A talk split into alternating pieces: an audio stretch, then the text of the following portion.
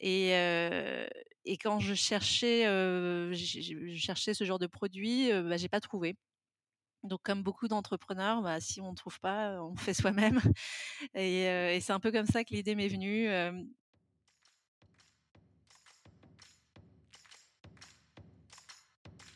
Bienvenue sur Comment t'as fait, le podcast de ceux qui veulent comprendre concrètement comment les autres ont fait. Je m'appelle Julien Hatton, je suis cofondateur de l'agence de communication BuzzNative et je vous propose de partir ensemble à la rencontre d'entrepreneurs et dirigeants passionnés et passionnants, pas toujours dans la lumière, mais qui font pourtant rayonner leur structure et leurs équipes. À ces profils au parcours non linéaire, audacieux ou encore atypiques, je n'ai qu'une seule envie, leur poser la question comment t'as fait? Si vous aussi auditeur, vous rêvez de découvrir les coulisses et le quotidien de nos invités, que vous soyez entrepreneur averti, débutant ou en devenir, abonnez-vous et embarquez avec moi chaque semaine pour des épisodes d'une heure qui vous feront gagner des années d'expérience. C'est parti Bonjour chères auditrices, chers auditeurs, aujourd'hui j'ai le plaisir d'accueillir Virginie Charles-Estier, fondatrice de Toucanbox, une boîte qui déboîte. Salut Virginie Salut Julien, merci de m'accueillir. Alors Virginie, je suis ravi de te recevoir sur le podcast Comment t'as fait les rencontres d'entrepreneurs. Je t'ai rencontré, tu étais présidente d'un des clubs APM de Londres et tu m'as accueilli à bras ouverts, moi le petit jeune que j'étais, euh, petit jeune du groupe et je me suis tout de suite senti euh, très bien. Donc euh, bah, j'en profite pour te remercier, sachant que tu es en train de passer le, bâton. surtout, ce qui m'intéresse aujourd'hui, c'est ton expérience qui m'est extrêmement inspirante et qui, à mon sens, mérite d'être partagée. je crois d'ailleurs comprendre que tu réalises pas encore trop le, succès de ton aventure entrepreneuriale et, pourtant, c'en est un. Euh, Box, c'est quoi? Ce sont des box créatives pour enfants par abonnement. Et la particularité, c'est que tu as monté cette boîte en plein congé maternité, non pas de ton premier, mais de ton second enfant, alors même que tu n'avais pas d'expérience entrepreneuriale par le passé. Aujourd'hui, Box, c'est plus de 5 millions de box livrées dans le monde. Et vous, êtes, vous venez d'être adoubé par la reine d'Angleterre, puisque vous avez été primé d'un Queen's Award for Enterprise, le sceau royal qui récompense les entreprises britanniques les plus prolifiques. Chapeau, bravo.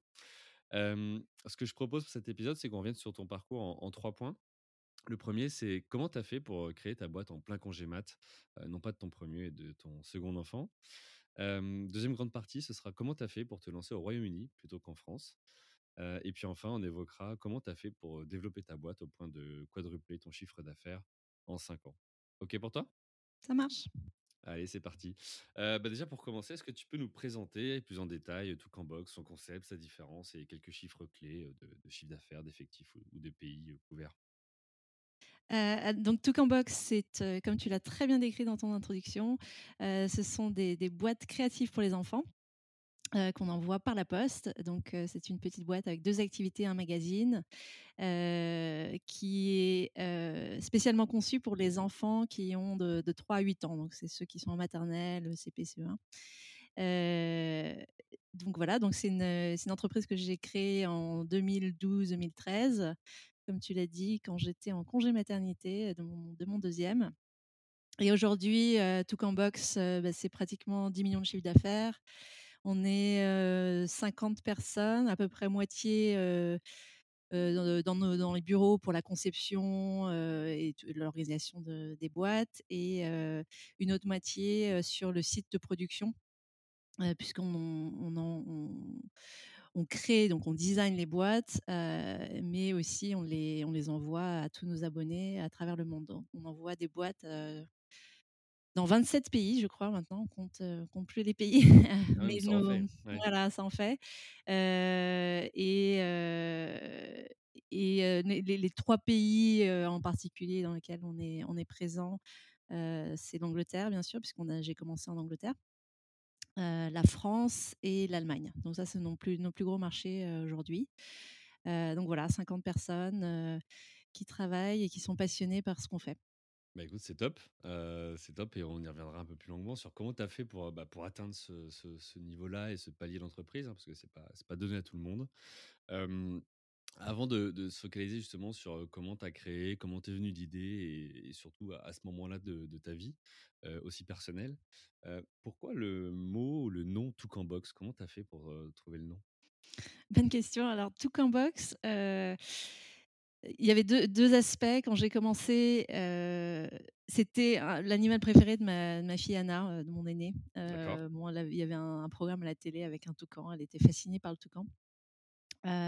et puis, je voulais un nom dès le départ. J'avais des des visions à l'international et je m'étais dit il faut que je trouve quand même un nom qui, qui marche un peu dans tous les pays. Pour pas que je me retrouve bloquée avec un, un, nom de boîte qui qui marche pas du tout, c'est qui veut dire un truc stupide en espagnol.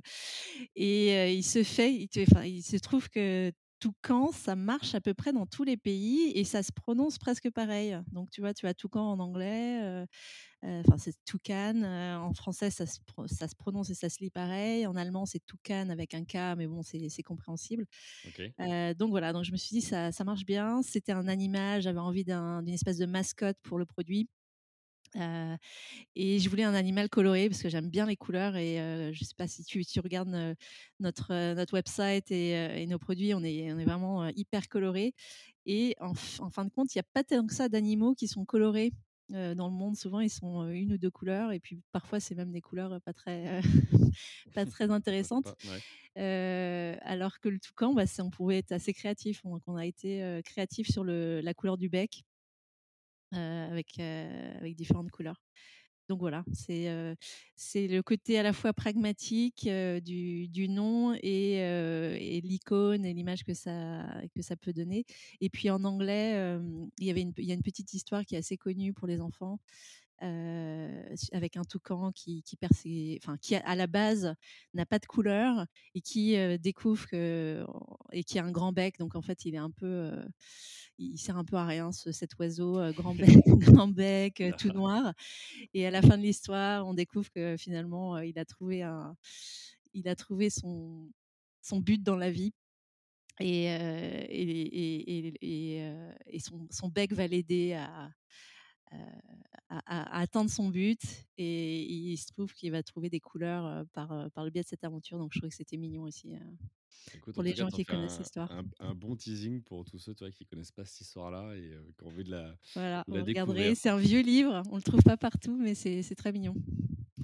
Euh, ok, bah écoute, donc du coup, tout box, donc ça vient donc euh, de cet animal, le côté bah, finalement comment ce nom sonne à, peu près bien partout, mais sachant qu'effectivement, ouais, Toucan, c'était une question que je voulais te poser, est-ce que ça marche dans d'autres langues? Visiblement, tu y réponds, donc bah écoute, très bien. Donc cette, cette box créative, tu l'as dit, donc avec notamment aussi un magazine dedans. comment t'en es venu l'idée de proposer ça sur le marché? C'était quoi? C'était un besoin? C'était un manque? C'était quoi? Alors j'étais, comme tu l'as dit tout à l'heure, j'étais en, congé mat. Alors bien que j'aime pas trop le mot congé parce que il y a rien de, y a rien de vacances là-dedans. je confirme. et j'avais donc Anna à la maison qui avait trois ans et, un nouveau-né. Et, et, je cherchais des choses à faire avec Anna quand bah, sa petite sœur dormait et je voulais je voulais trouver des, choses amusantes à faire avec elle, euh, qui ne soient pas forcément la mettre devant un iPad, etc. Donc, j'ai rien contre les, le progrès technique, mais, mais, mais voilà, je pense que tous les parents sont à peu près dans le même cas. Il y a un moment où on, a envie qu'ils fassent autre chose et, puis on a envie qu'ils commencent pas trop tôt aussi. Mmh donc, je cherchais des activités à faire avec elle, des choses qui soient assez simples pour pas que ça soit trop prise de tête pour moi mais qui soit intéressante pour elle à faire et qui, l'amuse et qui la stimule et qui soit un petit peu éducatif en même temps. Et, et quand je cherchais, cherchais ce genre de produit, bah, j'ai pas trouvé. Donc, comme beaucoup d'entrepreneurs, bah, si on ne trouve pas, on fait soi-même. Et, c'est un peu comme ça que l'idée m'est venue. Il y avait aussi à l'époque un, espèce de boom sur les box en, général. Et j'avais reçu une box à la maison. Anna pensait que c'était pour elle, elle était complètement épatée. Et je me suis dit, mais en fait, il n'y a rien pour les enfants. Euh, souvent, même quand on achète euh, des jouets pour les enfants, les gens, qui, on les achète en ligne, ça arrive dans un, dans un paquet marron. Il n'y a pas du tout l'effet, l'expérience de recevoir quelque chose. Voilà. Donc, tout ça mélangé, je me suis dit, ben, une expérience, l'excitation pour un enfant de recevoir quelque chose par la poste mélangé à, le fait que moi je cherchais quelque chose à faire avec elle, qui soit créatif et qui, euh, et qui soit intéressant, euh, tout ça m'a donné l'idée de Toucan Box. Euh, donc de, de- faire à la fois quelque chose qui soit pratique pour les parents, pas prise de tête. Euh, Il y a tout à l'intérieur. Donc vraiment le, le concept c'est que j'ai rien besoin. Je peux prendre ma boîte et je peux aller euh, euh, en vacances euh, chez grand-mère ou dans le train ou à la maison. Mmh. On n'a rien besoin. La seule chose qu'on met pas, c'est des ciseaux parce qu'on se on se dit que les gens ont des ciseaux et, et puis c'est dangereux aussi, ouais. et c'est dangereux potentiellement. Donc, euh, mais sinon, il y a tout. Il y a absolument tout dans Oui, la parce que boîte. parfois tu peux te dire, bah, tiens, je vais chercher des inspirations vidéo, mais si tu as pas le matériel chez toi, heu, comment tu fais, Voilà, c'est hyper frustrant en fait. Souvent, euh, et puis je me rendais compte en parlant aux, aux mamans autour de moi, euh, on a vraiment cette envie de faire des choses, de passer du bon temps. C'est des choses, quand on se rappelle de, de nos bons souvenirs en tant qu'enfant aussi, euh, c'est souvent des choses qu'on a faites. Mmh. Euh, les, les meilleurs souvenirs, je demande aux gens, mais que- quels sont tes meilleurs souvenirs d'enfance, de petite enfance? C'est, d'avoir fait ce dessin, d'avoir, cuisiné, ce truc, d'avoir fait une cabane. C'est des expériences, c'est pas d'avoir, regardé le dernier épisode de Peppa Pig à à la télé. C'est Mmh. vraiment des expériences, des des des du partage, avec les personnes, qui nous entourent et donc je voulais recréer ces moments de partage, en fait, mais d'un côté hyper, avec un côté hyper facile, et c'est vrai qu'il y a plein d'inspirations, il y a plein de choses, du contenu, gratuit en ligne, des gens qui mettent des supers idées, mais je trouve que cette expérience parfois peut être aussi un peu, insuffisante dans le foi dans le sens où on n'a pas forcément tout le matériel, Mmh. heu, donc on va on voilà, on va trouver une super idée ou une recette de cuisine et cetera, puis après il va falloir aller acheter tous les les les ingrédients ou Heu, même à la maison avec des enfants, on a toujours un peu de colle et cetera, mais le le jour où on en a besoin, la colle, elle est elle est sèche, heu, le Ouais, il y a stylo, toujours un truc qui fait que, il y a toujours un truc qui marche pas. Le le stylo rouge dont on a absolument besoin, il est il marche plus, il y avait plus de bouchon et cetera. Donc bref, il fallait quelque chose qui soit facile, qui soit abordable au niveau du prix aussi pour que ça soit, hem et qui soit pas prise de tête et puis qui arrive, régulièrement parce que ça l'effet, pour les enfants d'avoir quelque chose qui arrivent par la poste et dont ils savent que ça ça va arriver à, tous les mois, c'est aussi, c'est aussi une super expérience. Ouais, puis c'est pour eux, c'est leur, prénom à eux, enfin, c'est leur nom sur la Voilà, y box, la y a Ouais. sur la box, il y a leur prénom, c'est personnalisé. Heu, donc oui, c'est vraiment pour eux, c'est vraiment quelque chose qui arrive et ils savent tout de suite. Enfin, on les voit, ça arrive dans la boîte Bah, aux tout de lettres, ils voient la couleur, ils savent tout de suite que c'est c'est génial et alors tu disais, tu as parlé de prix aussi. C'est vrai que c'est quelque chose qu'on n'a pas évoqué. Aujourd'hui, tout Cambox, ça coûte combien, par mois pour recevoir cette box? alors, ça dépend des pays, mais c'est aux alentours de de 10 livres ou dix 10 euros en en en Europe. D'accord, OK. Oui, donc c'est, même moins, si tu t'abonnes pour 12 mois, c'est moins. Donc c'est on voulait quelque chose d'accessible, c'était pas le le but, c'était pas de faire un produit, c'était vraiment de faire un produit grand public, Mmh. qui, qui soit accessible au plus grand nombre, de gens possible. OK, bah, écoute, top, je suis sûr que ça ravira, pas mal de parents, qui, heu, bah, qui connaissent pas forcément. Donc toi, OK, tu te dis: «Bon, je suis, je suis enceinte de mon second enfant, je cherche des des, bah, des activités, éducatives ou, ludiques». Mais de là à monter une boîte, il y a quand même un pas. Comment comment ça t'est venu ce ce ce dé ce déclic? Je pense que j'ai toujours voulu monter ma boîte. Ça, c'est toujours, je suis je suis un de ces enfants, tu sais, qui qui vendait, heu heu, tout et n'importe quoi sur le sur le bord de la route devant la maison, d'accord, ouais. tu sais, des galets, pain et cetera. Donc j'ai toujours eu un peu ça dans le sang, la vente, le commerce, voilà, vendait des fleurs, enfin, j'ai toujours eu j'ai toujours eu un peu ça. Donc je me suis toujours dit qu'un jour je je créerais mon entreprise et je et c'était vraiment une question d'opportunité, de temps et quand est-ce que je le ferais, en fait. C'était pas si j'allais le faire, c'était quand j'allais le faire et je pense que le avec cette idée et je dis souvent ça, les gens se disent: «Est-ce que je devrais le faire? Est-ce que je devrais pas le faire?» Il y a un moment, je pense, dans ta vie ou dans ou ou quand tu as une idée, parce que j'ai eu plein d'idées avant et j'ai pas monté une boîte à chaque fois que j'ai eu une idée. Mais, mais mais quand tu as tu trouves une idée ou un concept ou un produit où tu te dis: «Mais là, il faut absolument que ça existe. Il faut absolument que je le fasse. Je je je ne je ne vois pas, ne pas le faire. Je pense que tu es sur tu es sur quelque chose. OK. C'est un peu une, une espèce de force extérieure. Je sais pas, c'est un peu mystique ce que je dis, mais il y a un moment donné où tu te dis: «Je ne peux pas faire autrement, il faut que je le fasse. Il faut que je le fasse», et il se trouve que comme j'étais en congé mat, je me suis dit aussi: «Bah, là, c'est, un moment où j'ai je peux prendre du recul, on n'est pas le le nez dans le guidon au boulot et cetera». Parce que j'admire vraiment les gens qui qui montent leur boîte en parallèle de faire un autre boulot. Oui. Je trouve que ça doit être, ça ça doit être vraiment compliqué. Mais là, j'avais «l'assurance» entre guillemets de retrouver mon boulot quand, quand quand je reviendrai, de congé mat. Mais en même temps de me dire: «Bah, mais mais en même temps, j'ai le temps de le faire». Donc je m'étais Mmh. dit: «Je fais ça pendant» je m'étais dit que j'allais prendre 12 mois. En en Angleterre, on peut prendre 12 mois de congé mat. Alors c'est pas payé, hein, donc mais mais bon, on a 12 mois, on peut, on peut revenir et retrouver son boulot. Donc je me suis dit: «J'ai j'ai 12 mois pour, pour y aller, pour essayer un truc. Au pire, si ça marche pas, bah, je voilà, j'aurais essayé et et je reprendrai mon boulot», et ça, c'est quand même une opportunité pour les femmes, d'utiliser ce temps-là. Enfin, après, bon, il y a du boulot parce qu'il y a aussi un un nouveau-né à gérer, heu et cetera. Ouais. Je pense que comme c'était le deuxième, je savais un peu ce qui m'attendait. Heu, mais c'est l'opportunité de penser à autre chose, de faire, heu, voilà et peut-être de prendre un risque que j'aurais pas osé prendre, heu, sinon, de de de lâcher mon boulot, pour pour, pour Ouais, commencer. parce que c'est quand même différent de si tu as rien ou si tu sais pas si tu vas retrouver quelque chose derrière ou ou là finalement tu avais, entre guillemets «cette sécurité-là». Après il y a peut-être aussi la notion, tu vois, de tu dis: «J'avais 12 mois devant moi». Ça t'a peut-être mis un un un booster ou une pression dans le sens où, par contre, il fallait que tu montres vite que ça prenne, Mmh. parce que sinon la question serait posée de retrouver plutôt ton job? Ouais, c'est ça. Tu veux pas te retrouver dans un un truc où, bon, ça ça a un peu pris, mais tu es pas sûr et là, qu'est-ce que tu Mmh. fais? Tu vois? Ouais, c'est C'est ça, c'est complexe. donc Mmh.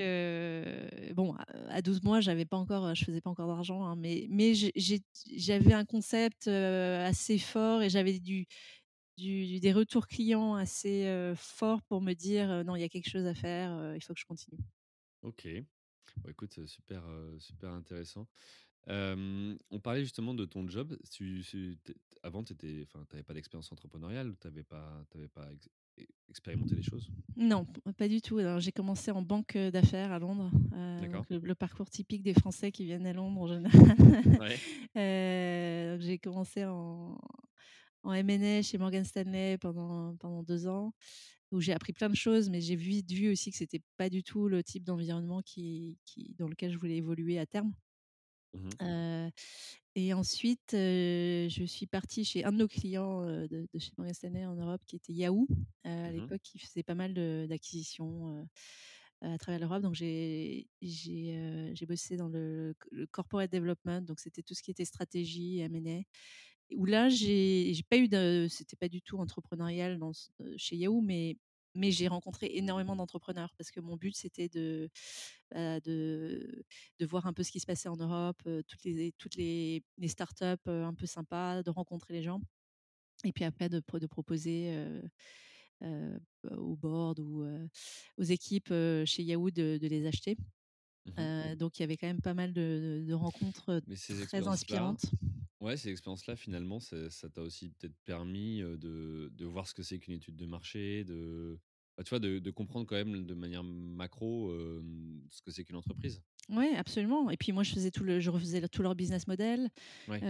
Donc quand tu quand tu penses à acheter une start-up, bah, tu tu passes énormément de temps avec le fondateur parce qu'en fait, surtout ce qu'on achetait chez Yahoo, c'était des c'était des boîtes, c'était pour les gens, en fait. C'était pour Mmh. les donc on passait énormément de temps avec les fondateurs, on refaisait tout leur business model pour voir, voilà, leur faire leur, forecast sur 10 ans, Mmh. donc là, il faut vraiment rentrer dans leur business, et ouais, tu vois tu vois le tu tu vraiment, tu ouvres le capot, quoi. Tu vois le moteur, tu vois ce qui se passe, sans avoir les les inconvénients de l'avoir fait toi-même, donc c'est hyper intéressant. Ouais. Appris Heu, énormément, ouais, j'ai énormément appris, j'ai rencontré des gens absolument passionnants et passionnés par ce qu'ils faisaient. Heu et non, je me suis dit: «Non mais moi un jour c'est c'est c'est de vais l'autre côté de la quoi. table que je veux être». Mmh, ouais. Heu et du coup après Yahoo, j'ai rejoint une start-up justement qui avait été, créée par 2 anciens Yahoo, heu, que je connaissais qui avaient avec qui j'avais bossé chez Yahoo et qui m'ont appelée et qui m'ont dit: «Ah, est-ce que tu veux est-ce que tu veux venir?» donc j'étais je devais être employée dans, heu, numéro 3 ou 4, un truc comme ça. Et heu et là, ce qui a été vraiment sympa, c'est qu'ils m'ont fait confiance, de changer totalement de «carrière» entre guillemets, où moi j'avais été plutôt, dans les chiffres, en finance et stratégie.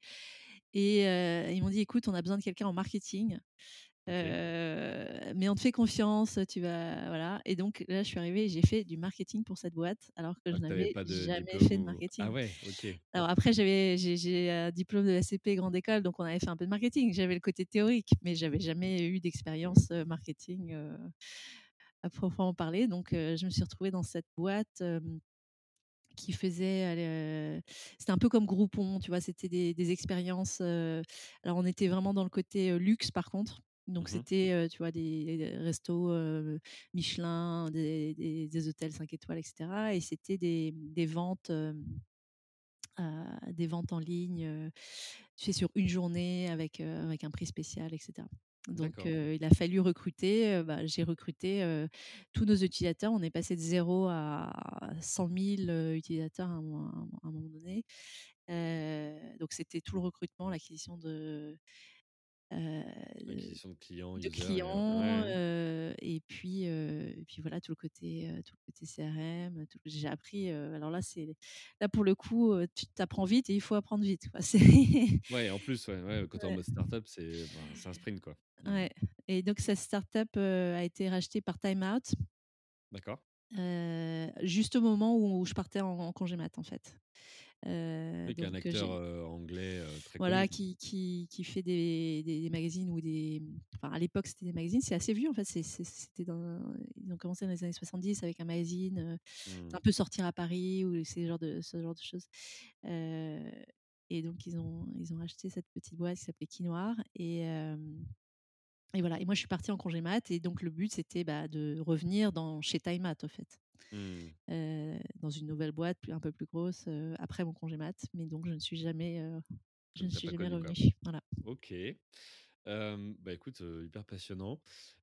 J'aimerais revenir du coup sur cette, cette période de, mmh, de congé maternité puisque, il me semble que tu m'as confié que c'était pas le seul challenge, à ce moment-là pour, pour toi et ta famille.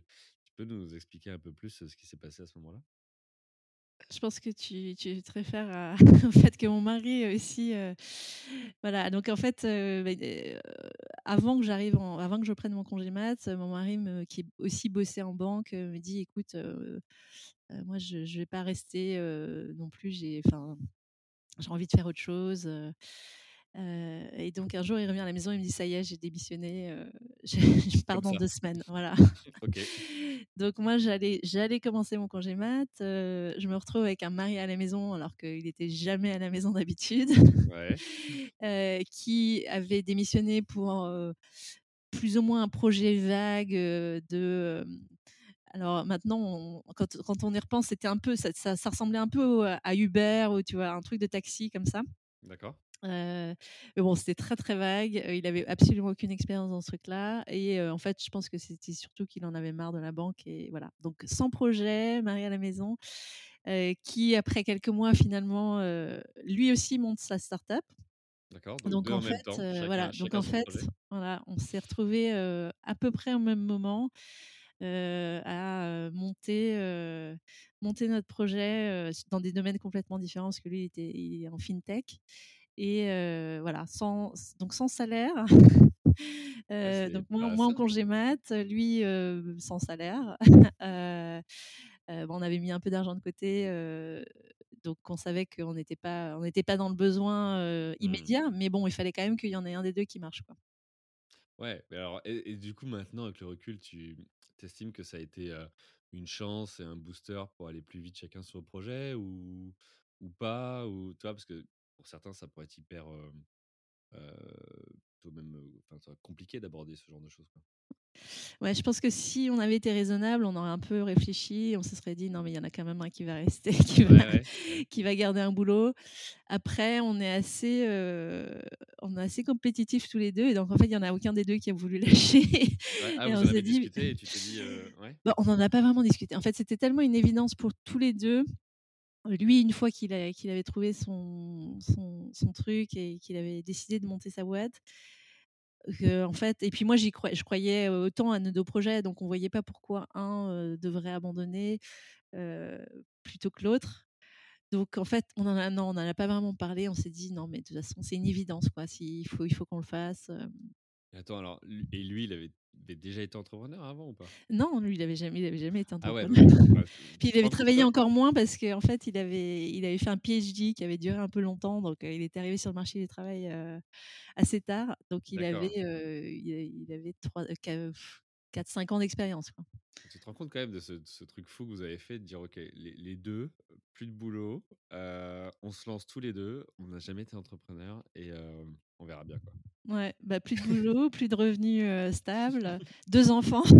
2 enfants, oui, c'est vrai 2 enfants et on l'a jamais fait. Mais bon, je pense que de toute façon, pour être entrepreneur, il faut être un peu, un peu fou. Heu, faut pas trop, trop réfléchir à tout parce que sinon, en fait, il y a toujours des raisons pour lesquelles ne Ouais, pas le pas le faire, Mmh.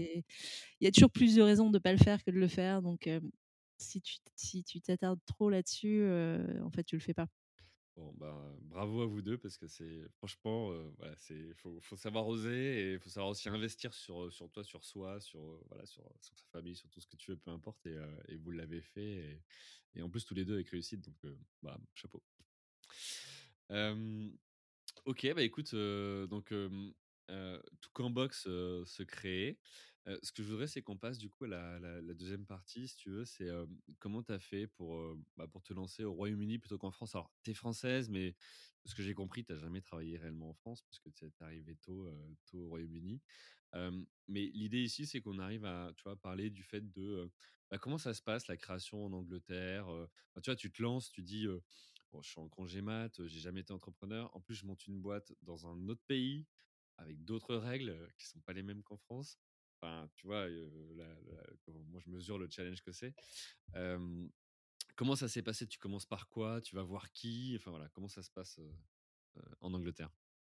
Là, j'ai eu un le côté un peu pragmatique de l'Angleterre est assez, agréable et c'est assez efficace ici, hein. J'ai pas énormément de, mmh, de moyens de comparaison parce qu'en fait, j'ai jamais créé une entité en France non plus. Donc là, on va en Mmh créer mh. une bientôt, donc je vais voir les je vais voir les différences. Heu, mais en Angleterre, heu, pour poser les statuts, par exemple, d'une boîte, tu tu vas en ligne, tu vas sur Companies House et heu, ça se fait en 10 minutes. C'est Ouais, c'est vraiment le enfin Infogreffe, heu, mais anglais, quoi. Ouais et il y a enfin, c'est c'est vraiment de 10 minutes maximum. Donc tu tu tu choisis un nom, d'entreprise, il y a des statuts, que tu peux, utiliser qui sont des statuts standards que tu peux changer par la suite. Donc tu Mmh commences par ça, heu, te D'accord. demande combien tu veux de d'acc de de d'actions si c'est une, société par actions et puis puis voilà et là, tu as, heu, tu as tu as tu as déposé les statuts,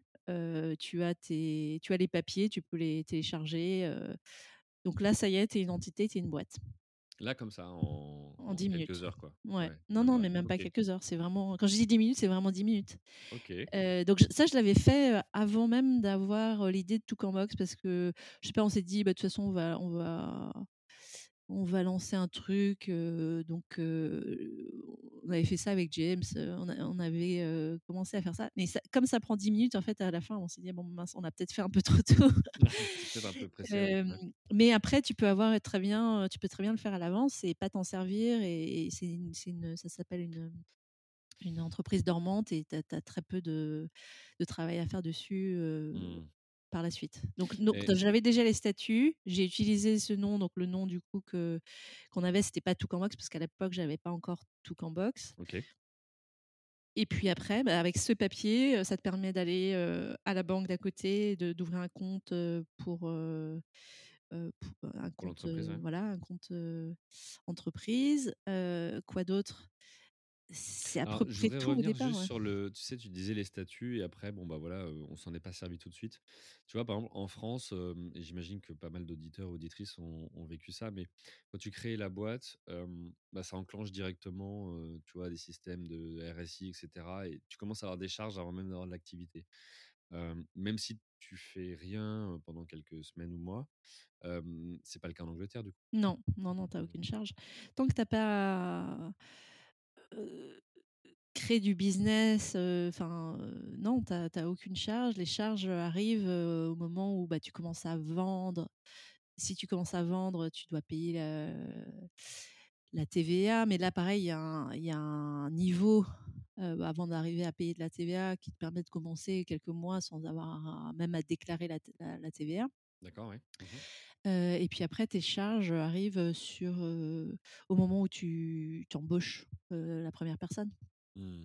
OK et tu as dit donc du coup, on a pris un un template ou du moins des statuts standards. Ouais, statut totalement Hem, standard. à un moment donné, ouais, tu t'es tu t'es dit, «Faut que je trouve un peut-être un avocat qui peut m'aider».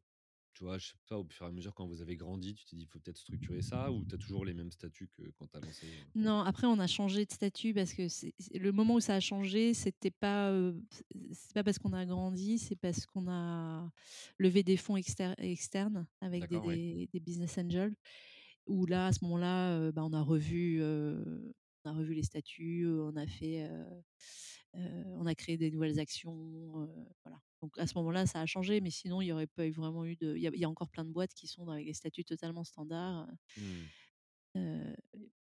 ça ça ça ça pose aucun problème. Et le fait d'être, français, mais de déclarer une boîte anglaise ou d'aller voir la banque, ça t'a posé des problèmes ou pas? Aucun problème. J'ai Ouais? jamais eu, non, non, quand tu déposes tes statuts, on te demande, ta nationalité, tu mets française et puis voilà.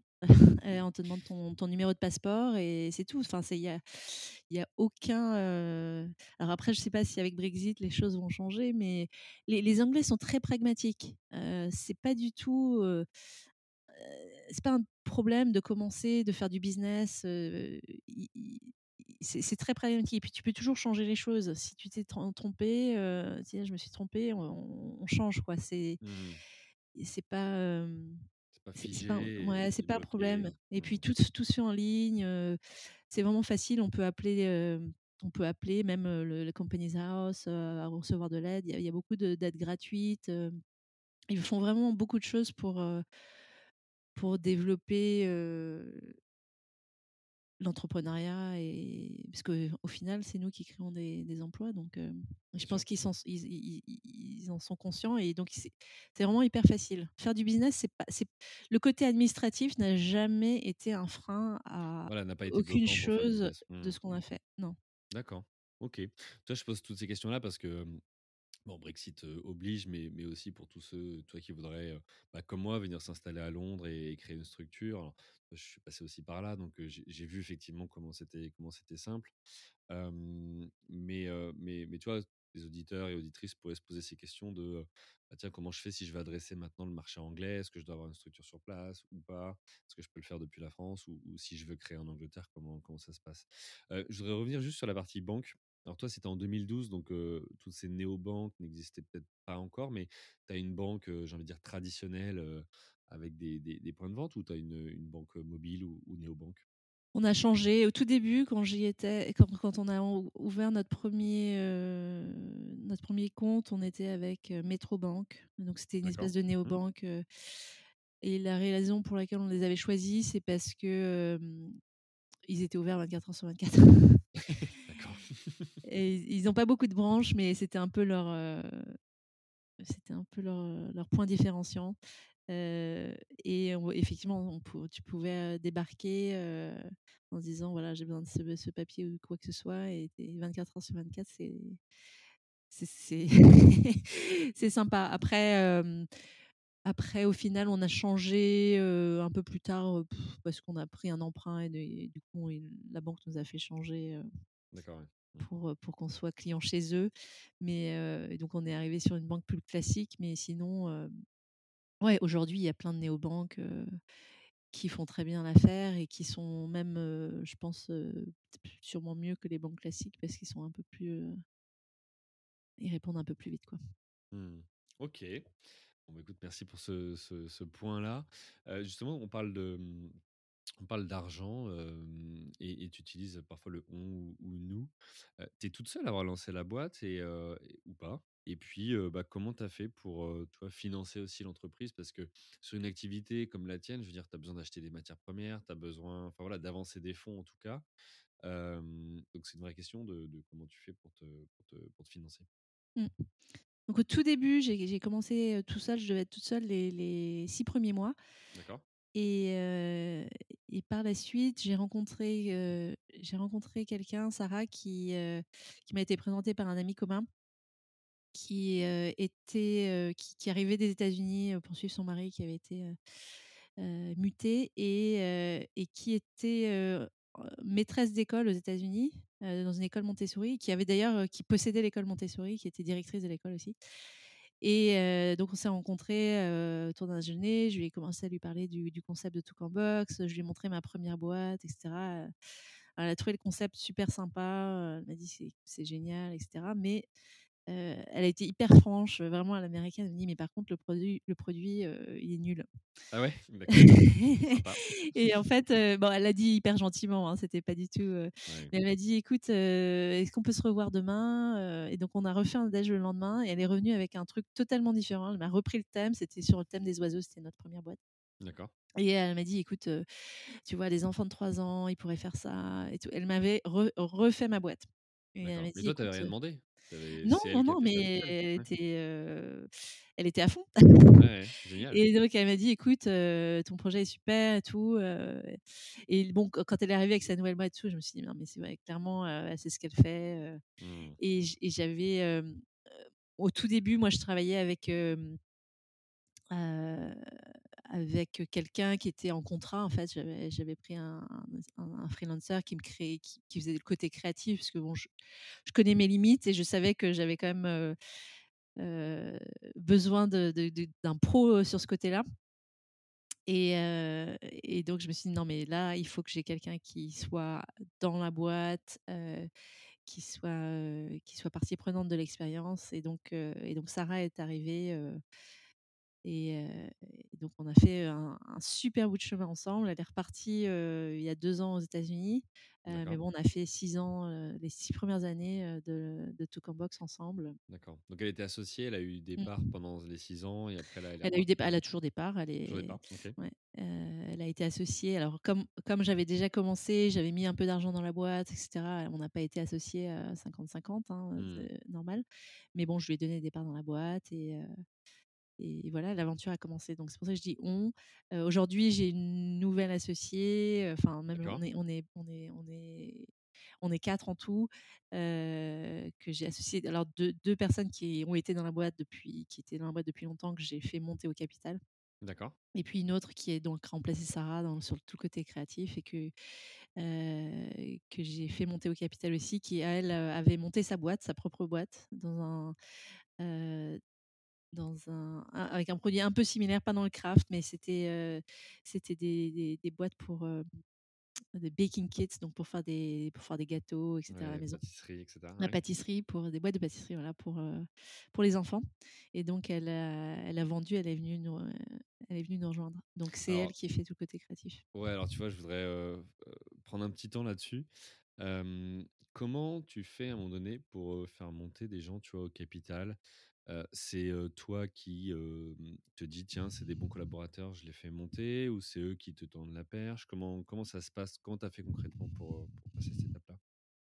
C'est un petit peu les 2. Heu, c'est à un moment donné, tu te retrouves avec des gens qui sont tellement clés pour le succès de ta boîte Mmh que tu te dis, «Eux, je je peux pas les c'est pas juste des salariés, je peux pas Mmh. les je peux pas les perdre». Ils sont, ils sont vraiment instrumentaux pour, pour, le succès et pour notre succès futur et je veux absolument qu'ils soient motivés plus que par, juste un salaire. D'accord.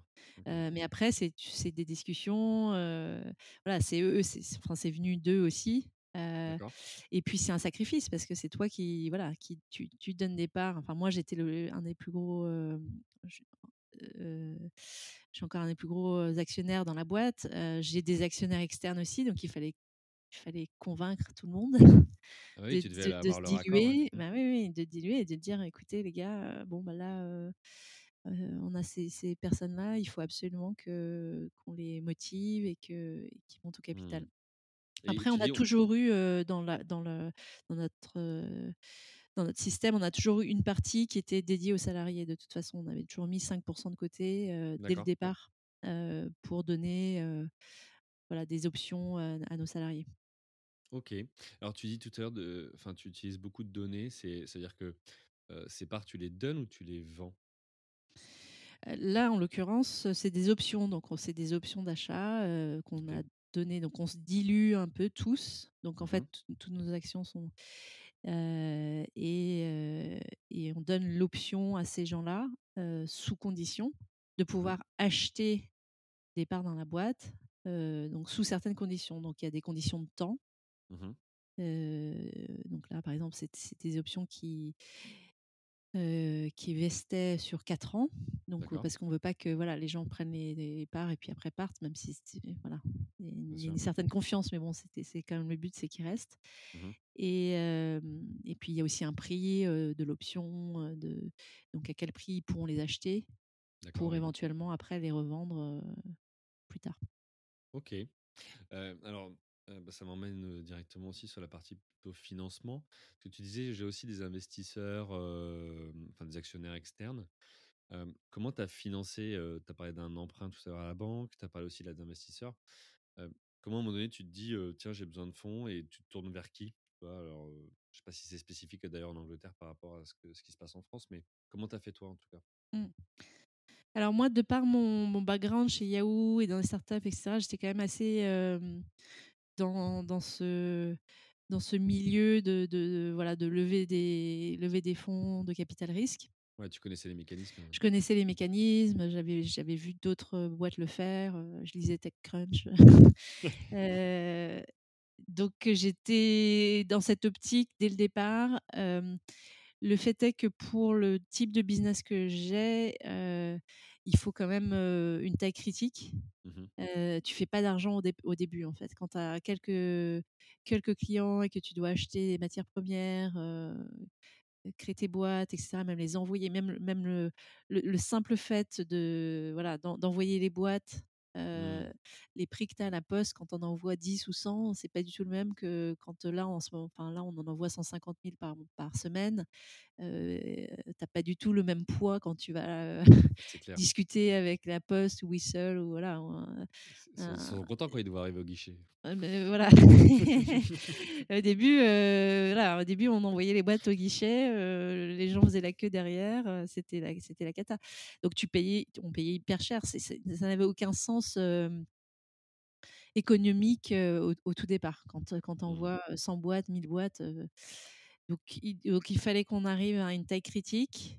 Pour arriver à cette taille critique, heu, il fallait, heu, bah, faire du marketing, trouver des des consommateurs parce qu'on est en on est en direct, on on passe pas on n'est pas on n'est jamais passé par du par du retail, heu, donc donc il fallait trouver des gens qui viennent sur notre site, qui s'abonnent, donc ça ça ça demande un certain budget marketing et puis, comme tu dis, l'achat des matières premières, qu'il fallait acheter à l'avance, qu'on achète, donc assez vite, je me suis rendu compte que moi, j'arriverais jamais à financer ça, donc j'ai financé en fait, les les les 1ers, heu heu ouais, le le les premiers stocks et le site internet et cetera, au tout début. Mais mais 6 mois plus tard, je me suis dit: «Non, mais de toute façon, il faut que je lève de l'argent».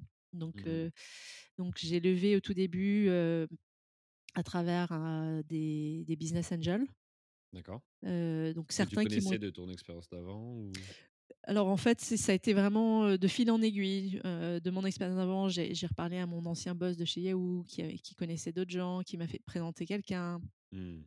Et cette personne, il se trouve que cette personne était, vraiment connectée, donc elle m'a présenté d'autres personnes et puis ça fait boule de neige. Heu, mais après souvent je je dis, heu heu, il y a un moment où tu as personne et puis un moment où tout le monde est intéressé, mais c'est ce moment critique où où voilà, faut arriver à Mmh. convaincre assez de personnes qui soient assez influentes dans leur milieu donc je m'en souviens d'avoir eu des discussions avec des gens qui me disaient: «Bon alors qui d'autre qui d'autre met?» parce qu'au début personne ne veut mettre si s'ils sont tout seuls, et bon, bah, là il faut voilà, il faut dire: «Non» mais bon, il y a y a des moments où j'ai un peu bluffé quoi, tu vois? Tu dis: «Ah bah oui, tu vois, tu as, heu, tu as untel Ouais, il y a untel untel qui untel va mettre. mettre, untel va mettre», puis après tu reviens vers untel et tu dis: «Bon bah, heu, le pote que tu m'as présenté, il met» et donc là du coup tout le monde, Ouais, à heu, mais bon, c'est c'est ça les business angels, ils, ils investissent pour l'équipe surtout, D'accord. Mmh mh. parce que souvent on n'a pas grand chose à montrer. On moi j'av moi j'avais, mes 1res boîtes, un concept, quelques clients, Mmh mh. des retours clients, mais bon, heu, tu as pas énormément de choses à montrer 6 mois après avoir commencé, donc heu, tu as tu as certainement pas un business, qui fait de l'argent. Donc donc ils investissent pour, pour pour le concept, pour la pour l'équipe, Mmh. et puis moi le fait d'avoir été chez Morgan Stanley, chez Yahoo et cetera, ça m'a quand même Ouais, c'est un un track record, Qui faisait que bon, étais sérieuse en tout cas. Voilà, c'est ça. J'étais un peu moins risquée que quelqu'un qui, heu, sortait d'université ou voi voilà. J'avais déjà fait autre chose, il y a d'autres gens qui m'avaient, heu, qui mais qui qui avaient bossé avec moi. Bon, ça ça ça aide quand tu as pas grand chose à montrer en fait. Ouais, OK. OK, donc du coup tu te tu donc tu te finances avec les, les business angels. Hem, tu as fait d'autres, d'autres financements? Donc voilà, donc on a fait business angel pour les les 1res années. Ensuite on est passé à au stade supérieur qui est VC, donc on a on a on a ré on a eu, on a levé des fonds, avec un VC qui s'appelle BGF qui est ass qui est assez, gros, au UK. Mmh mh.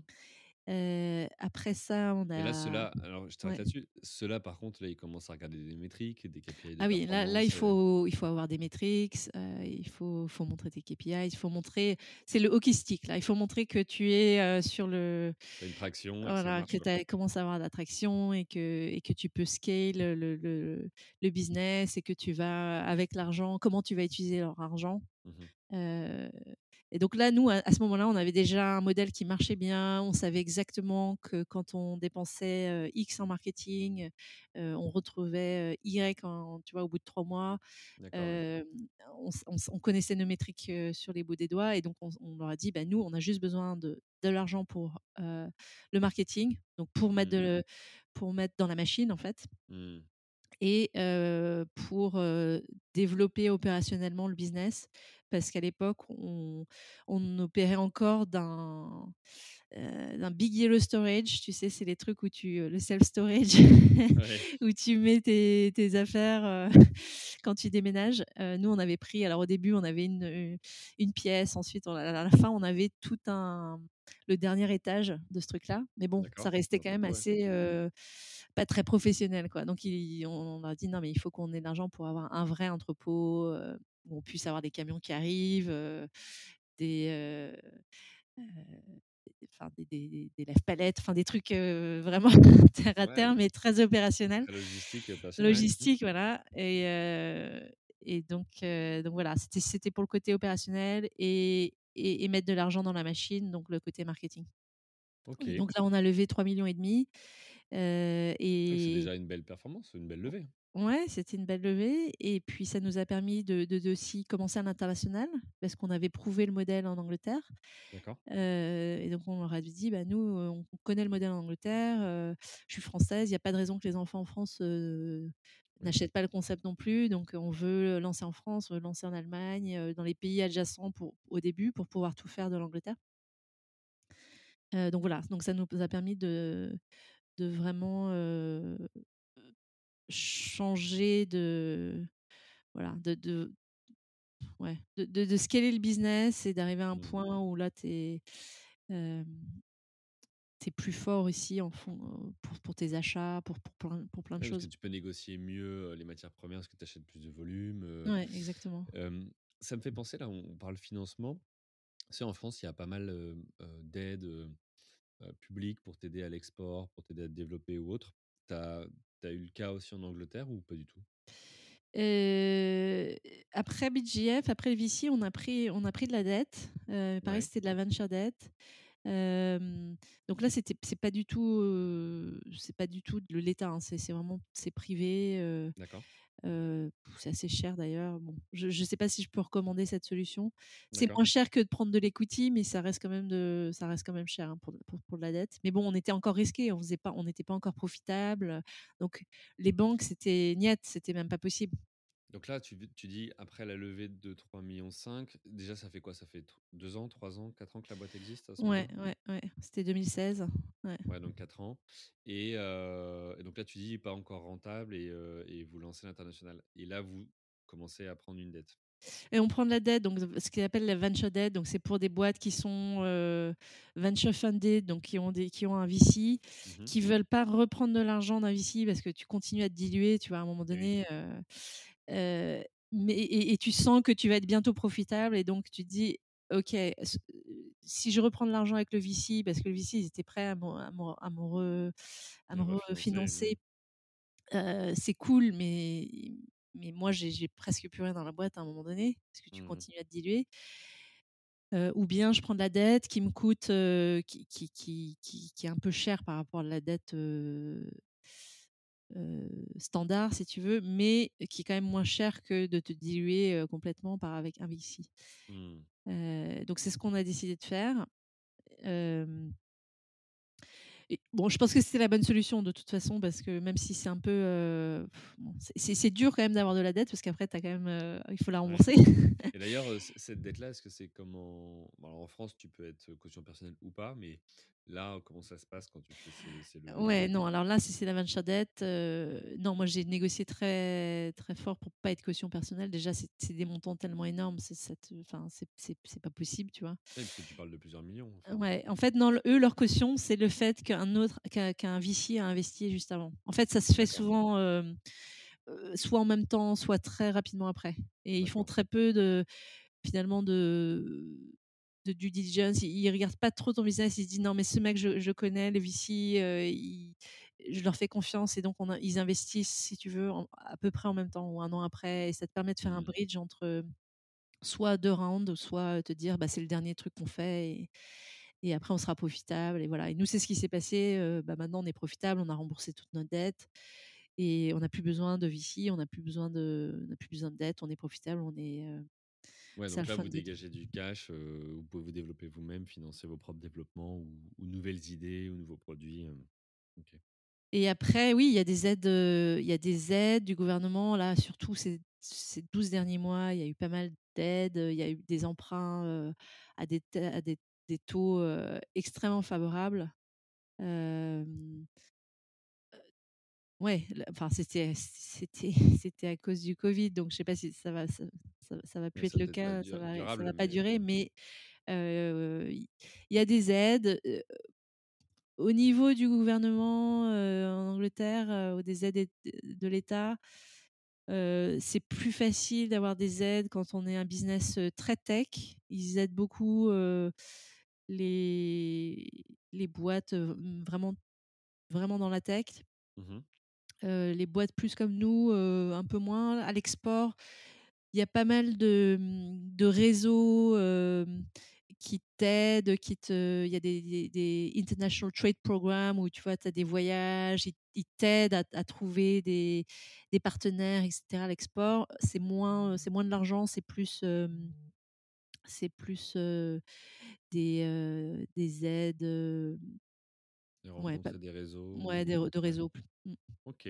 Oui, c'est surtout qu'en Angleterre, bon, ça marche énormément en réseau, quoi. Ici, on le voit, c'est c'est beaucoup comme ça que se fait le business. Oui, je sais pas si ça se fait plus comme ça ici qu'en France, je je me rends pas compte, Alors, mais peut-être plus en B2B d'ailleurs. Toi, tu es en ouais, c'est B2C, mais possible, ouais, hem, ouais. OK.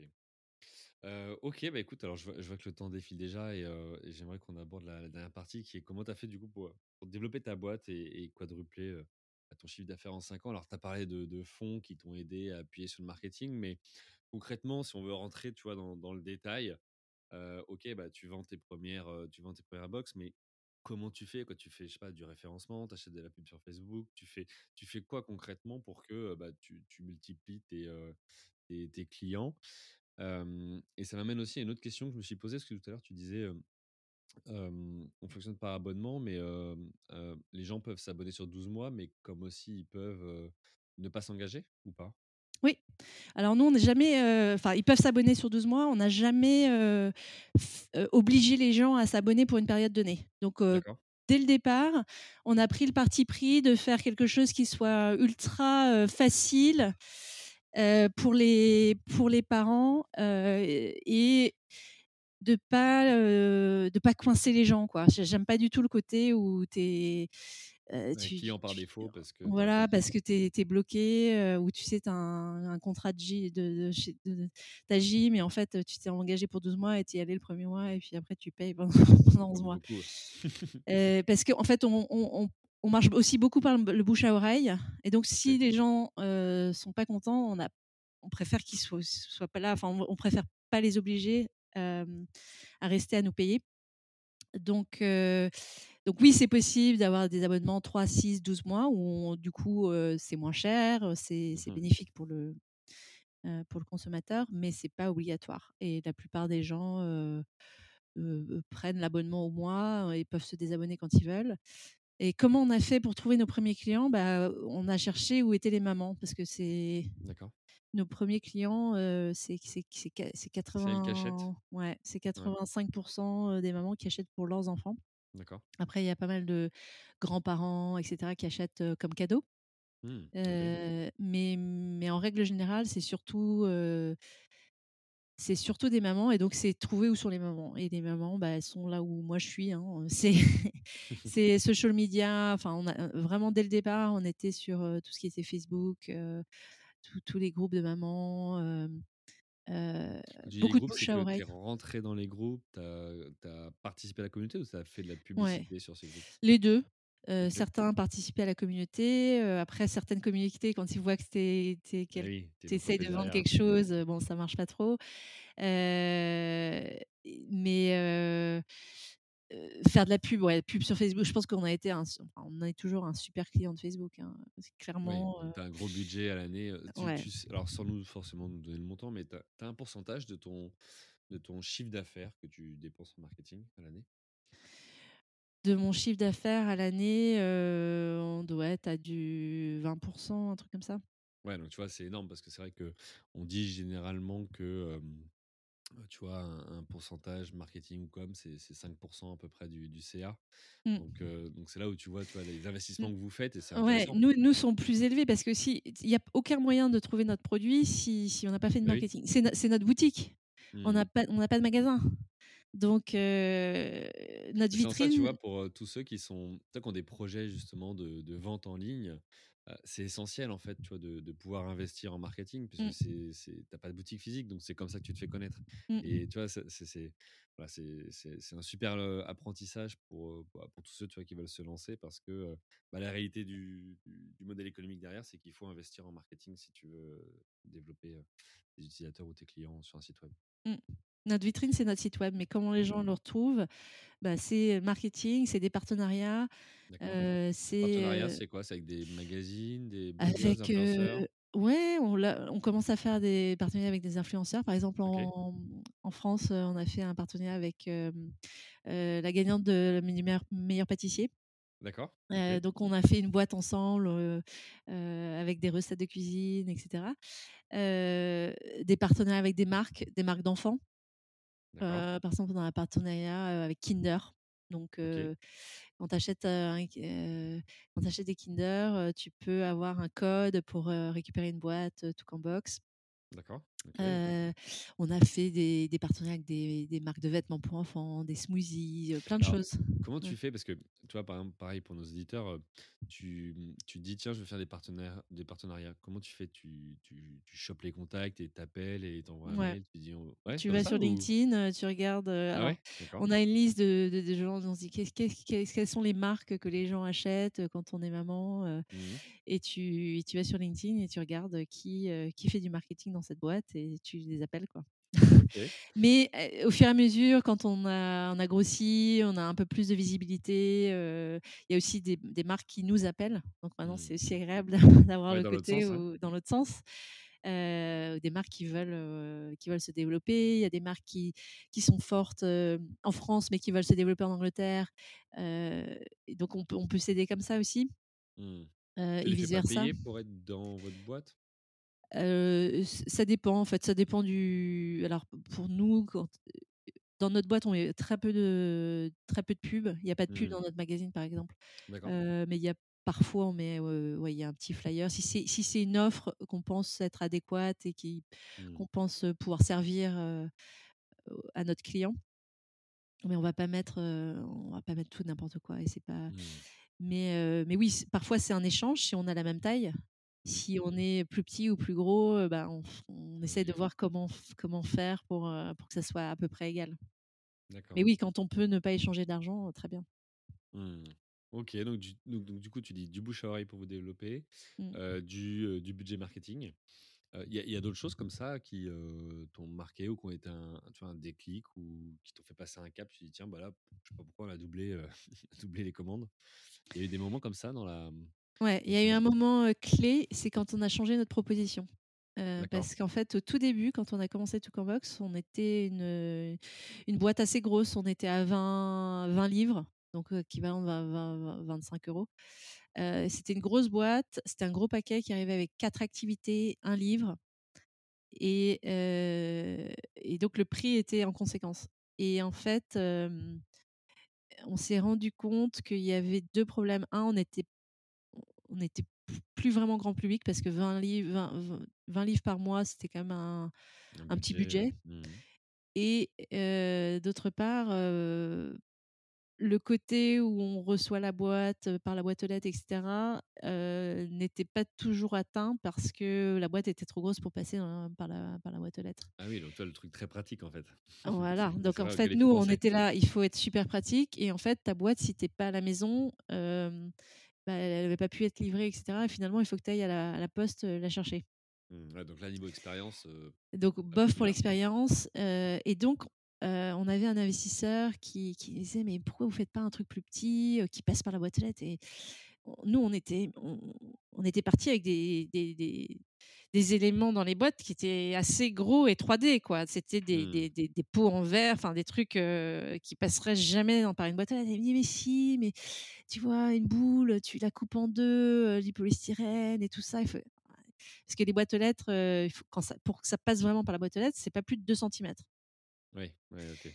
Donc heu, on se disait: «Ah c'est pas possible avec ça». On était là: «Non mais bon, il il délire totalement» et puis un jour, bon, on s'est quand même laissé convaincre. On s'est dit: «OK, on va faire un on va faire un concept, on va faire une petite boîte et on va dire que c'est juste, un échantillon» D'accord. et et on va faire un on a développé une activité comme ça, donc il y avait plus il y avait plus de livres, alors qu'on se disait: «Non, mais le livre, il est important et tout». Il y avait plus de livres, il y avait, une activité et c'était assez fin pour passer par la boîte aux lettres et donc on lance, ce cette mini boîte, en fait, Mmh mh. en disant, «Essayez la la mini Toucanbox, c'est c'est juste un échantillon. C'est comme quand tu donnes un échantillon de parfum et vous verrez, si vous aimez l'expérience, vous vous abonnerez» et là, on lance ce truc et ça, marche mais du tonnerre. C'est-à-dire qu'en quelques jours, il y a, heu, 2 000 boîtes qui partent, enfin, c'était vraiment, et les gens, heu et le feedback des gens nous disent: «Non mais attends, heu, c'est pas un échantillon ton truc, c'est le truc». En fait, il y avait, heu enfin, c'était tellement une bonne expérience pour le client qu'en fait, il nous disait: «Non mais moi, je serais prêt à payer pour ça, en fait». D'accord. OK, ouais, donc là, tu te rends compte finalement alors quand tu dis, il y a 2 000 boîtes qui partent et tout, mais c'est des c'est sur des clients actuels ou c'était sur des nouveaux Non, c'était pour des nouveaux clients. Ah C'est-à-dire qu'on fait de la on fait de la pub, on fait 2-3 trucs sur Facebook et là, as as en quelques heures, tu as 2 000 personnes qui qui te prennent ta boîte. Génial, mais là, tu dois être dans une euphorie, Donc là, on se dit. «Mince, on en a pas assez». Enfin, on en a 2 000 donc elles sont parties déjà en quelques heures et tu te dis, heu: «N bon, OK, on est sur quelque chose» et c'est ça qui a vraiment fait, décoller les volumes. Mmh. au moment où on a changé et on a on a on a on a changé le concept, si tu veux, en se disant: «Il faut que ça passe par la boîte aux lettres», et donc on est passé d'une boîte à l'époque de à 20 livres à un truc qui était à moins de 5, tu vois? Donc par contre, on se Ah dit. «Là, il faut faire gaffe parce tu as intérêt à avoir du volume, quoi».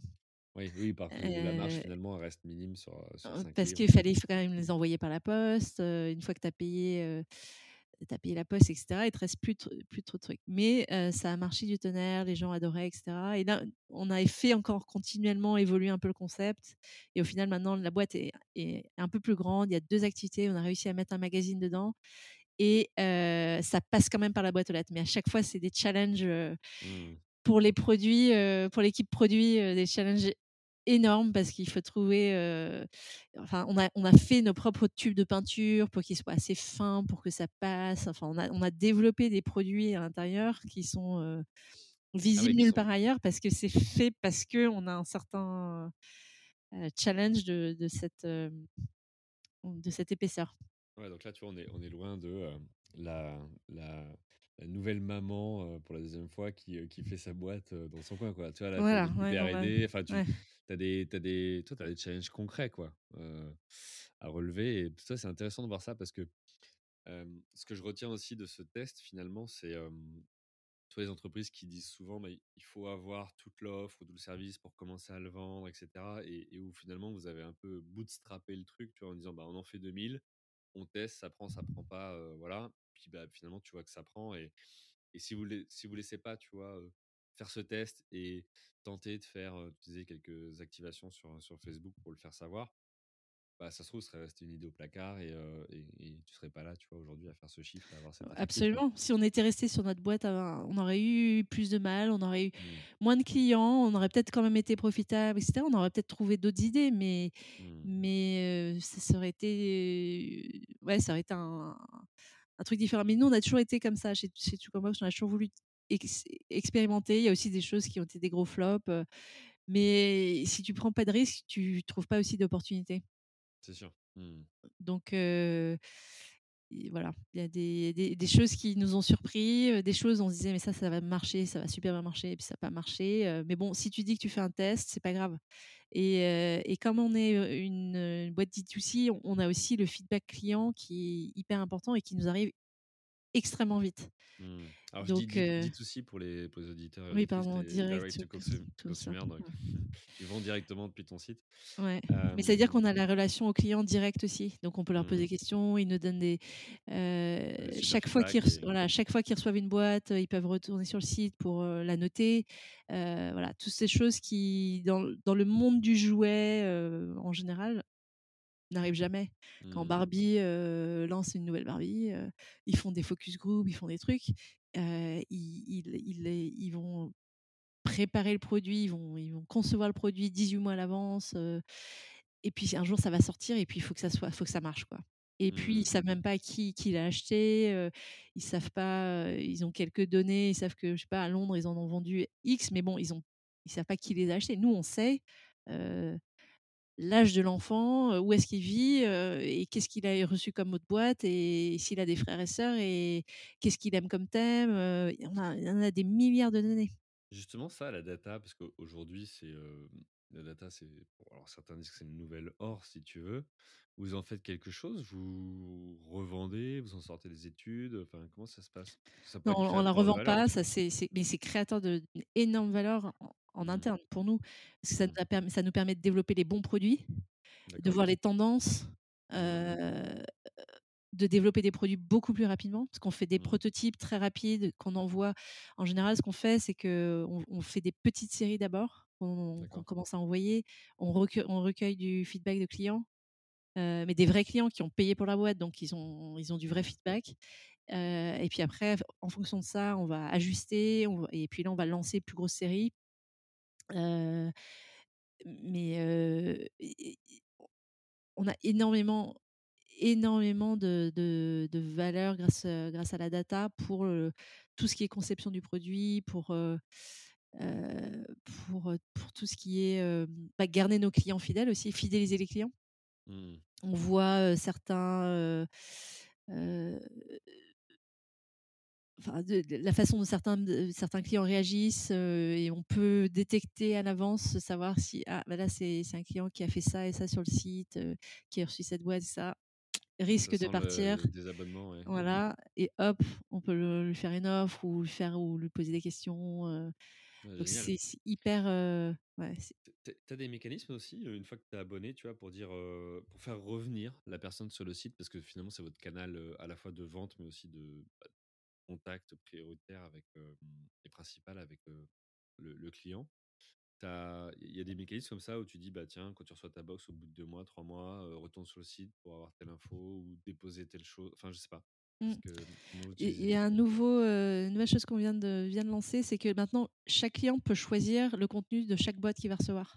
Ah, il personnalise, Il va personnaliser totalement son expérience et donc une fois que tu as reçu ta boîte, bah, tu peux tu retournes sur le site pour choisir ce que tu veux recevoir dans la dans la dans ta mmh, prochaine boîte ou des prochaines boîtes. Donc il y a vraiment un mécanisme c'est un peu comme, tes recettes de cuisine, tu sais, que tu vas choisir. mmh, donc ça, c'est nouveau et les gens adorent parce que, parce qu'ils peuvent choisir et ils peuvent vraiment créer leur boîte, en fait. Donc c'est personnalisé, oui, c'est au nom de l'enfant, mais c'est aussi le le contenu est complètement personnalisé. Et nous, comme on on détient tout le côté logistique aussi et c'est nous qui faisons les boîtes, heu, même le le le contenu du, heu, de l'activité, si tu veux, peut même être personnalisé. Donc par exemple, heu, à Noël, on avait fait une activité où ils devaient créer leur botte de Noël, les enfants et de donc ils faisaient leur leur botte de Noël à accrocher au à la cheminée Mmh et avec leur initiale, dessus Mmh, en lettres, dorées Et cette initiale, bah, elle était différente pour chaque enfant. Donc en fait, on sûr. a quand on pack, bah, si tu reçois une boîte Julien, toi, tu auras eu un J Mmh, et et ton voisin, il aura eu, heu, je sais pas, un S. Mmh, ça, personne d'autre peut le faire et si tu achètes un truc en magasin, oui, alors il y a certains magasins maintenant qui font où tu vois la la 1 lettre de ton prénom, mais tu as une, heu, une espèce de rayon énorme parce qu'il faut stocker tout. En plus, tu pas, ils ont pas forcément stocké les bons. ouais, c'est clair. Nous, on peut vraiment avoir un personnalisation, heu, extrêmement forte ou bien, heu, un enfant qui a gagné un un concours sur Facebook, on fait des petits concours, heu, des compétitions. Mmh Il nous a envoyé un dessin et cetera, bah, il va avoir un sticker ou un badge dans sa prochaine boîte. Ah génial. Donc il va Mmh, recevoir donc c'est vraiment pour lui, c'est sa boîte. Il a reçu son sticker qu'il a qu'il a gagné parce qu'il a fait un truc sur, sur il a envoyé son dessin sur Instagram et la la boîte d'après, il a reçu son badge. mmh. Bah, écoute, enfin top, heu, super expérience, je pense, pour les enfants et et ouais et c'est là où on voit, toi, l'intérêt d'avoir une taille critique parce que ça, la personnalisation, tu peux pas le faire quand tu commences ou quand tu es une petite structure, parce que ça demande trop d'adaptation. Je pense qu'au au contraire, au début, tu peux le faire assez facilement parce que tu te dis: «Ah bah, c'est bon, je vais le faire». Mais c'est comment tu fais la ça ça au contraire, je pense que c'est très dur de le faire à à taille parce que quand tu envoies, heu, 150-200 000 boîtes par semaine, faire de la personnalisation, c'est là que c'est dur. Quand tu envoies Mmh. 100 boîtes, bon, bah, à la limite, tu embauches une personne de plus, il va regarder avant de l'envoyer, Mais il te faut plus de matière. Ce que je veux dire, c'est que ça c'est plus, si tu veux, consommateur de fond parce que tu dois acheter toutes les lettres, tu dois acheter tout sans savoir ce que les gens vont demander comme personnalisation, tu vois? Ouais, heu, bah, alors là, pour les lettres, on avait notre base de données, donc on savait le nom des enfants. On a eu notre data Mmh. analyst qui nous a dit: «Bah, en fait, on a, environ 25% de J et je sais pas, de S», je me souviens plus des des données. Ouais. Donc on savait que même si, 6 mois plus tard, la base aurait changé un peu, on savait qu'à peu près les lettres qu'on allait avoir. Donc on a Mmh. avait les bonnes proportions, on avait, OK. Bon écoute, top. Avant de conclure, parce que c'est c'est l'heure, juste, hem, Covid-19, Brexit, voilà, c'est c'est des boosters, des freins pour toi? Ça ça ça ça ça ça donne quoi sur l'activité? mmh, 2 sujets complètement opposés parce que Covid, Ouais, ça nous a, mmh, boosté, pas mal. ouais, le fait d'être à la maison? Bah, les les enfants à la maison, pas, d'école, les parents désespérés de savoir, quoi faire avec leurs enfants. Ça clairement, ça a été un boost pour le business.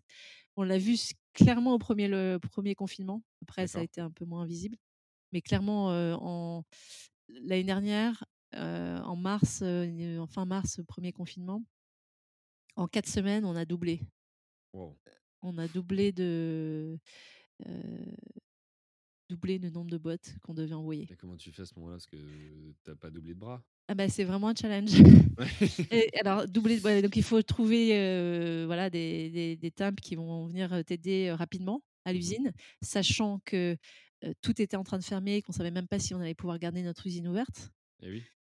Donc donc en mettant des en place des mesures, extrêmement fortes pour faire en sorte que personne soit malade à l'usine, parce que s'il y en a un qui est malade, on ferme le truc. Ah ouais, ouais.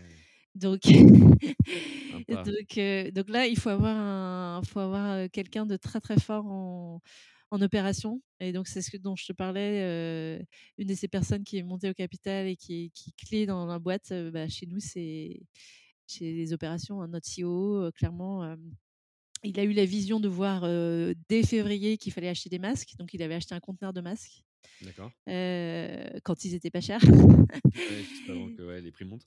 Voilà et et donc il a équipé l'usine, on a fait des retas et cetera. Il fallait absolument que personne soit malade, donc on a réussi à faire ça. On a réussi à doubler les volumes, on a réussi à acheter des choses qu'on a fait venir parce que c'était, il y a encore pas mal de choses qu'on achète, de de Chine ou du ou d'Asie, donc il y avait tous les contraintes, de de faire venir des choses alors que tout était réservé pour, pour les masques et les Et oui, bien sûr. Mmh.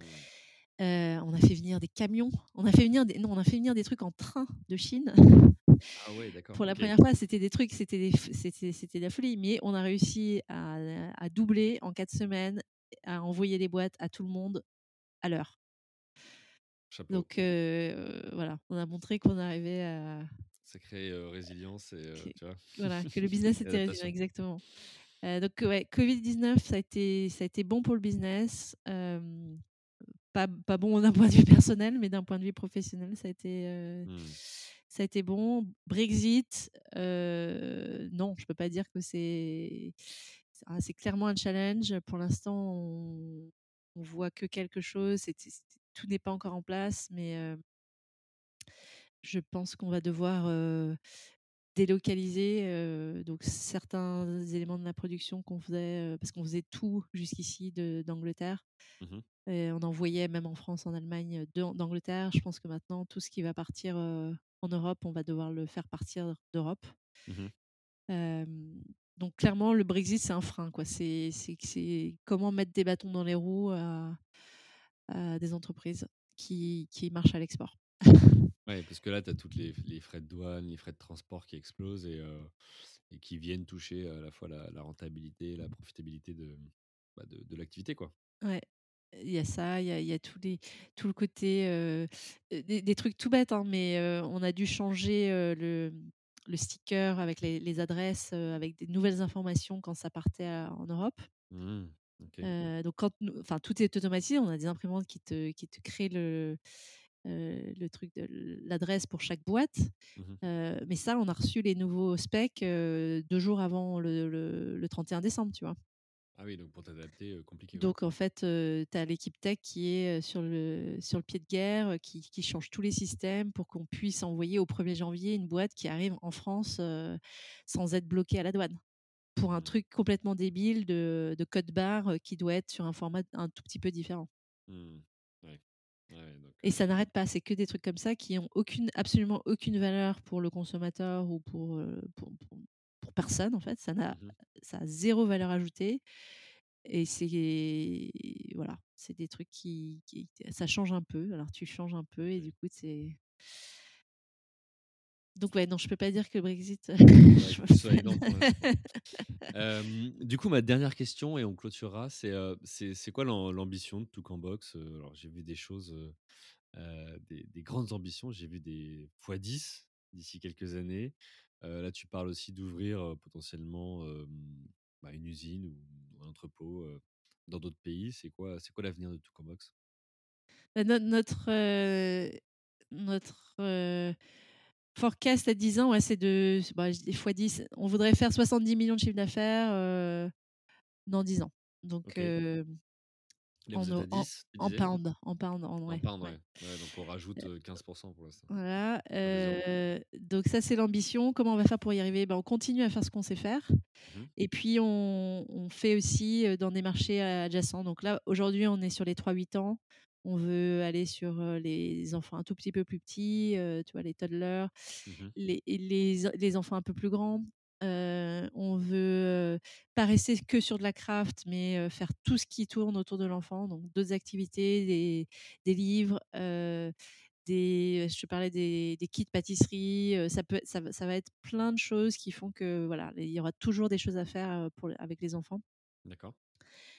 avec les enfants, je dis: «Mais c'est peut être aussi les adultes, pourquoi Mmh pas?» on a vu que les adultes étaient très demandeurs de de choses à faire qui, qui sont pas devant l'écran aussi, donc on regarde ça et puis tout le côté international. Donc aujourd'hui, on est dans dans 27 pays, mais on est assez fort dans 3 et on veut, on veut se développer, aux États-Unis, en Asie, pourquoi pas. OK. Bon, bah, écoute, une belle, une belle ambition. Pas le temps d'évoquer là, heu, comment tu comptes faire tout ça et mettre en place, toute cette, toute cette croissance, mais pourquoi pas un prochain épisode dans dans 1 an ou 2 ans pour faire, heu, Pour voir où on en un est. pour voir où on en est. Hem, merci, merci Virginie, hyper, voilà, hyper intéressant, hyper inspirant et j'espère que ça ça aura aidé, vois, ton retour d'expérience, nombre de, bah, d'entrepreneurs déjà en place ou, qui souhaitent le le devenir. Un on te retrouve sur, sur LinkedIn, donc Virginie Charles Dir. Heu, on te retrouve aussi sur toutcampbox.com. Ouais. Et toutcampbox.de. toutcampbox.fr et .de pour les Allemands. Il y a d'autres, moyens? Tu parlais d'une page Facebook. Est-ce que vous êtes sur d'autres, réseaux sur lesquels on peut retrouver? Ouais, Toutcampbox est sur tous les réseaux, donc on est sur Facebook, Instagram, Pinterest, voilà donc ta tapez Toutcampbox, vous verrez, des images d'enfants, souriants avec leurs, heu, le le les derniers projets qu'ils ont faits. Heu et donc ouais, moi perso, heu, sur LinkedIn, heu, t vous pouvez me joindre sans aucun problème. Bah, écoute, avec, grand plaisir. Un dernier conseil que tu donnerais, voilà, à quelqu'un qui veut se lancer, ce serait quoi? Moi, mon conseil, c'est d'y aller, de pas se poser trop de questions. C'est jamais le moment parfait. Donc il y a toujours y a toujours des raisons pour ne pas le faire. Donc je dirais, si si s'il y a un doute, il y a pas de doute, mais dans le sens contraire, quoi. Il faut y aller. Heu, il faut y aller et c'est super sympa, heu, d'être entrepreneur. Il y a des hauts et des bas, mais mais les hauts sont très hauts quand ils sont hauts, donc heu, ça vaut le coup. OK, bah, écoute, génial, merci, c'est, super. Je retiens ce conseil. Question piège, avant de te laisser, parmi les autres épisodes, du podcast, lequel tu as écouté ou lequel t'a t'a le plus inspiré? Alors une là, tu me donnes une question de piège parce que c'est j'en ai écouté un super intéressant, c'était idées environnement, mais je me souviens plus du prénom Guillaume? du Ouais, voilà, Guillaume. Mmh ouais. Heu, je trouvais très inspirant, heu, très sympa. Il y en a encore plein d'autres, heu, pareil, mais je suis vraiment nulle en en nom, les les le gars qui a fait, qui a fait le chantier naval et qui est ensuite parti sur, Ouais, sur la Ouais, cryptocurrency, sur tout la ça. ouais. Ouais. Super, mais il y en a il y en a plein d'autres, pilote de l'air, Emmanuel Caboche, Ouais, bien, ouais. avec son avec son profil atypique, j'ai adoré il y en a il y en a il y en a trop pour, tous les les mentionner. C'est toujours hyper sympa et c'est toujours, on apprend plein de trucs. Bah, écoute, un grand merci. Merci pour, pour ton temps. Et pour vous, chers auditeurs et chères auditrices, bah, rejoignez-nous aussi dans la communauté. Retrouvez-nous sur notre site, internet, commenttafait.fr. On est aussi présent sur, LinkedIn, sur, Instagram. Abonnez-vous à la newsletter pour recevoir, chaque semaine, le nouvel épisode, d'un entrepreneur, passionnant. Heu et puis, bah, je vous invite à encore une fois, heu, partager autour de vous pour donner, de la visibilité à tous ces entrepreneurs qui acceptent, bah, de partager leur expérience, de nous en faire, bénéficier, chaque semaine. Merci Virginie et puis, bah, écoute, on te souhaite une bonne continuation et et à bientôt. Merci à toi Julien, à bientôt. Salut. Salut. Merci à vous, chers auditeurs, d'avoir suivi l'épisode jusqu'au bout. Si vous êtes arrivés jusqu'ici, c'est que le podcast vous a plu. Alors, pour nous aider à continuer, rendez-vous sur votre plateforme d'écoute de podcast préférée et laissez-nous un avis 5 étoiles avec un commentaire positif ou un message pour notre invité du jour. Parlez du podcast autour de vous, c'est le meilleur moyen de nous aider à vous proposer du contenu de qualité. C'en est fini pour aujourd'hui. Un grand merci à vous et à la semaine prochaine.